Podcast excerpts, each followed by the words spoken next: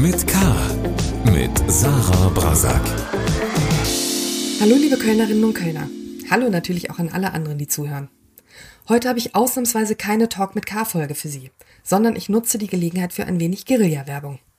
Ich habe nämlich ein kleines Podcast-Special-Projekt neben Talk mit K gestartet. In dem Podcast Fit im Winter unterhalte ich mich sechs Folgen lang mit dem Kölner Sportprofessor Ingo Froböse darüber, wie man gesund und fit durch den Winter kommen kann, auch wenn das mit der Disziplin, dem Sporttreiben und der gesunden Ernährung angesichts von Plätzchen und Glühwein deutlich schwerer fällt als im Sommer. Die erste Folge können Sie jetzt hier hören. Und wenn Sie Lust haben, können Sie die weiteren fünf Folgen, die bereits freigeschaltet sind, hören, indem Sie auf einer Podcast-Plattform Ihres Vertrauens, zum Beispiel Spotify oder Apple, einfach nach den Stichworten Fit im Winter und Ingo Frohböse suchen. Ich freue mich sehr, wenn Sie Interesse an dem Podcast haben. Ich fand es ungemein informativ und unterhaltsam. So ist Herr Frohböse nun mal. Wir haben über Wohnzimmer-Workout gesprochen. Wir haben über Sport gegen Frieren gesprochen. Wir haben über Sporttreiben bei Eiseskälte gesprochen. Und wir haben natürlich auch über die richtige Ernährung gerade an den Feier- und Festtagen gesprochen. Nächste Woche aber, das verspreche ich, hören Sie mich hier wieder mit einer regulären Talk mit K-Folge, bevor es dann in eine zweiwöchige Winterpause geht. Fit im Winter mit Ingo Frohböse. Lieber Herr Frohböse, herzlich willkommen im Podcaststudio des Kölner Stadtanzeiger. Frau Basak, guten Morgen. Wir sitzen hier um 9 Uhr bei Wasser und Espresso. Haben Sie heute Morgen schon Sport gemacht? Nee, noch nicht. Das mache ich am Abend, äh, weil heute Morgen war das Wetter mir einfach zu schlecht. Damit sind wir gleich beim Thema unserer ersten Folge, fit im Winter. Denn wenn die Tage immer kürzer und kälter werden und es morgens, wenn der Wecker klingelt, schon dunkel ist und nach Feierabend ist es dann auch schon wieder dunkel, dann fällt es mir persönlich wahnsinnig schwer, mich zum Sport machen zu motivieren. Auch wenn ich mir das permanent aufs Neue vornehme. Bin ich die einzig Faule im Winter? Nein, das muss man wirklich sagen. Ich glaube, die meisten Menschen haben im Winter viele, viele Ausreden, die durch Wetter, Kälte, Wind, Regen, Schnee und so weiter natürlich bestimmt werden. Ähm, es ist in der Tat so, die Tage sind kürzer und das heißt also, das Sporttreiben wird von der zeitlichen Dimension auch sehr komprimiert nur stattfinden können, außer man sucht sich Alternativen, die es natürlich gibt. Also immer alles auf Wetter zu schieben, das reicht nicht aus. Kommen wir mal kurz zu diesem Schweinehund, ähm, der da ja sehr extrem aktiv ist im Winter. Lässt sich das, was wir als inneren Schweinehund bezeichnen, eigentlich auch irgendwie wissenschaftlich fassen und benennen? Ja, letztendlich ist es natürlich so. Äh, wir sind genetisch nicht dazu ja prädestiniert, Kalorien zu verbrauchen, sondern eher Kalorien zu sparen. Das merken wir ja alle in den Wintermonaten gerade. Das heißt, deswegen ist die Couch so magnetisch, weil wir eben nicht joggen wollen. Das will der Körper nicht, das will nur unser Kopf. Und dementsprechend heißt das ja, wir haben einen inneren Feind, äh, der heißt Schweinehund und das heißt einfach ja, der Energiesparmodus, unser Körper ist einfach eine Sparinstitution. Hat dieser Schweinehund auch was mit Selbstdisziplin dann zu tun?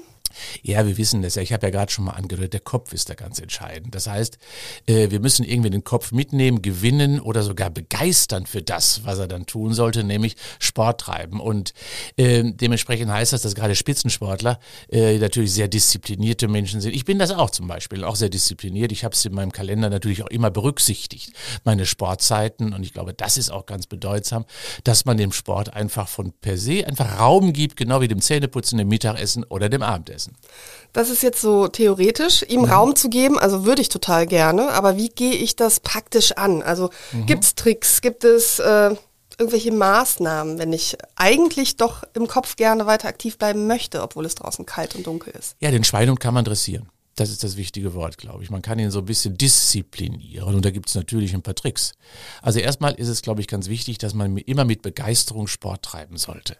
Das bedeutet also, dass man immer das Gefühl haben sollte, ach, war das schön, das hat mir viel gebracht, das war echt schön und das machen die meisten schon falsch. Das heißt, sie überziehen, sie machen zu viel und fallen danach auf die Couch und sagen, boah, war das wieder anstrengend. Und das heißt also, dass das eben kein Erlebnis war. Und das ist schon mal ganz wichtig. Subjektive Unterforderung ist so eine der Leitlinien, um Spaß und Begeisterung dabei zu behalten. Das zweite ist, reden Sie drüber. Reden Sie mit der Familie darüber, was Sie jetzt für ein aktives Leben beginnen und wie es in den Wintermonaten Ihnen gelingen wird, doch dabei zu bleiben. Sie werden gefragt. Und dann ist natürlich, hm, ist peinlich, wenn man dementsprechend nicht weitermacht. Kleine Ziele setzen, nächster Schritt. Also erreichbare Ziele setzen, die innerhalb von vier bis sechs Wochen möglich werden. Warum vier bis sechs Wochen? Und jetzt kommt der Schweinehund wieder ins Spiel. Der schwächelt nämlich nach vier bis sechs Wochen meistens. Ähm, das heißt also, dann verliert er so ein bisschen seine Motivation, doch weiterzumachen und sagt, ach nee, komm, wir bleiben in der Hütte. Ähm, also wir müssen erreichbare Ziele nach vier bis sechs Wochen haben und dann belohnen wir uns. Oder und machen Sie es doch mit einem Freund oder mit einer Freundin. Gehen Sie gemeinsam Sport treiben, dann motiviert man sich gegenseitig. Aber ich höre daraus, dass es auch okay ist, im Winter weniger Sport zu machen als im Sommer. Ja, ich würde schon sagen, äh, man muss das angemessen machen. Sport darf niemals zu Stress werden, zu zusätzlichem Stress. Wir haben ja schon genug da draußen. Und das bedeutet, dass man schon ritualisieren sollte, klar, so ein bisschen Routine reinbekommen sollte. Aber wenn es mal nicht ist, dann ist es halt auch so. Ist nicht schlimm. Kann es helfen, auf andere Sportarten umzusteigen im Winter? Also ich sag mal so, ich gehe im Sommer gern joggen, im Winter nicht. Also fällt quasi mein Sportpensum in der Hinsicht mhm. bislang ersatzlos aus. Ja, also ich würde sagen, da gibt es natürlich viele Möglichkeiten der Veränderung und da bieten natürlich die Fitnessstudios und die Vereine Ressourcen. Das heißt, entweder geht man in die Vereine und macht völlig andere Sportarten, vielleicht auch Spielsportarten, oder man geht ins Fitnessstudio, geht dort aufs Laufband oder aufs Fahrrad oder auf den Stepper und macht dort sein Ausdauertraining. Schwimmbäder haben wir in Köln leider nicht so viele, die zur Verfügung stehen, eben für unsere äh, spaßbringende Freizeitaktivität. Also ansonsten, ja, es gibt Ressourcen, einfach wechseln, verändern, ist auch ein neuer Reiz, eine neue Belastung und die ist ja auch ganz nett. Viele fahren im Sommer mit dem Fahrrad ins Büro. Im Winter sind es Bahn und Auto. Das geht mir genauso. Mhm. Damit fehlt aber natürlich auch diese Form der täglichen Bewegung. Also diese 20 oder 25 Minuten, die man sowieso schon mal im Säckchen hatte. Ist das ein Fehler? Ja, äh, also ist so, wir haben ja nur drei Möglichkeiten, Sport zu treiben. Oder Bewegung, sagen wir so, Bewegung und körperliche Aktivität zu sammeln. Das ist im Alltag. Also so im ganz normalen Alltag Treppe suchen und Wege zurückgehen und nicht wundern, wenn das Auto oder nicht ärgern, vor allem wenn das Auto mal ein paar Meter weggestellt wird. Früher aus der Bahn aussteigen. Ja, äh, der zweite Faktor ist nämlich der Transport. Und wenn der Transport inaktiv stattfindet, bleibt quasi nur noch meine Freizeit. Das bedeutet also, wenn ich erkenne, ich habe weder auf der Arbeit noch in der Frei noch in der auf dem Transport ausreichend Aktivität, dann muss ich das eben in der Freizeit nachholen. Kommen wir zum absoluten Worst Case, ja. Also der Schweinehund ist wirklich mächtig und mhm. man schafft es überhaupt nicht, sich zu motivieren und ist über mehrere Monate praktisch gar nicht sportlich tätig. Was passiert eigentlich in dieser Zeit mit dem Körper? Wir merken das ja alle, wenn wir körperlich aktiv sind, dann tut sich ja etwas Positives. Ähm, und genauso kann der Körper sich leider auch negativ entwickeln, denn das, was wir erarbeitet haben, das bleibt nicht lange erhalten. Und das heißt, es verschwindet unsere Leistungsfähigkeit. Das merken wir dann, wenn wir im März wieder plötzlich anfangen, müssen wir ruhiger anfangen, sind möglicherweise die Gelenke, die Muskeln, die Bänder, die Sehnen nicht mehr so belastbar. Und das heißt also, da muss ich mich erstmal dran wieder gewöhnen. Das Schöne ist allerdings, dass der Körper einen sogenannten Memory-Effekt hat. Heißt also, er hat, äh, er hat irgendwas behalten. Und wenn er irgendwas behalten hat, dann geht die dann die Anpassung im Frühjahr deutlich schneller. Das ist das Schöne daran. Das bedeutet also, dass Muskeln schneller wachsen, dass das Herz-Kreislauf-System wieder schneller bereit ist. Aber äh, ich muss wirklich wissen, ich verliere natürlich auch etwas und das ist blöd. Und äh, deswegen ist wirklich so ein bisschen mein Vorschlag auch immer, äh, versuche auch im Winter ein bisschen Disziplin beizubehalten, auch wenn es dir vielleicht schwerfällt, deine normale sportliche Aktivität eben nicht weiterzuführen. Aber im Winter solltest du zwei Dinge weiterhin machen. Ja, auch wegen des Weihnachtsbratens, der ja vor der Tür steht, so ein bisschen. Äh, dass man äh, ein bisschen Muskeltraining betreibt, das kann man zu Hause auf dem Flocati wunderbar machen, mit dem eigenen Körpergewicht, das geht ja. Und äh, eben dann ein bisschen Ausdauertraining, auch ruhig, ähm, kann man im Dunkeln spazieren spazieren gehen, ist doch auch schön, mal in die Wohnung, in die Häuser zu schauen, wenn dort das Licht brennt und man kann viel, viel mehr sehen. Also dort auf den Straßen dann zu gehen und zu wandeln mit etwas mehr, ja, Atem- und Herzfrequenzerhöhung, das ersetzt vieles.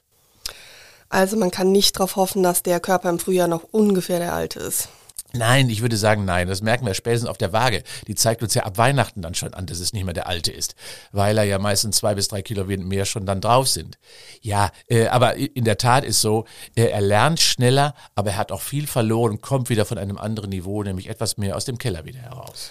Wie ist es mit der Psyche, wenn man keinen Sport treibt? Ich sag mal, Winter ist ja eh schon dunkel. Ähm, mhm. Hat auch das einen Effekt? Ja, das, das wissen wir ja. Wir haben ja alle diesen, diesen Winter Blues. Äh, dieser Winter Blues heißt ja so ein bisschen, hm, man ist ein bisschen träger, man ist ein bisschen fauler und vielleicht auch ein bisschen depressive Verstimmungen nahen da ja so ein bisschen. Vielleicht möchte ich, möchte ich es nicht Depression nennen. Und wir wissen ja, dass körperliche Aktivität natürlich auch positiv auf hormonelle Prozesse einwirkt. Serotonine werden ausgeschüttet, also die sogenannten Glückshormone. Und die machen natürlich gute Laune. Laune. Dann habe ich wieder ein Lachen im Gesicht. Und das ist ja auch das Schöne. Und gerade wenn ich zum Beispiel, wie vorhin schon mal gesagt, ein bisschen spiele, mal wieder die Sau rauslasse äh, und mal wieder brülle, ist das ja auch ein schönes Ventil für die äh, Stressoren, die ich sowieso im Alltag habe. Das heißt also, psychophysische Regulation herzustellen. Ähm, jetzt gerade in diesen ja, Adventstagen ist ja deswegen bedeutsam, weil ich ausgeglichener werde. Und die Menschen rennen ja jetzt alle rum und suchen und machen und tun. Und wir wissen ja alle die Krisen und dann noch die Dunkelheit.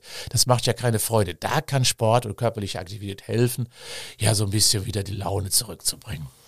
Ich kenne das natürlich auch von mir selbst. Wenn ich mich dann überwunden habe und dann mache ich irgendeinen Sport, dann ist man ja danach völlig euphorisiert und denkt so, hm. wo war das Problem vorgestern und vorvorgestern? Ja, ja also ich mache, ich habe das ja zum Beispiel so, ähm, dass äh, ich habe ja den, das Glück zum Beispiel am Stadtwald zu wohnen, aber trotz allem bereite ich nach meiner Laufeinheit, die ich gestern Abend hatte, heute schon wieder alles so vor, dass ich heute Abend gar keine Probleme habe, sofort wieder in die Schuhe reinzusteigen.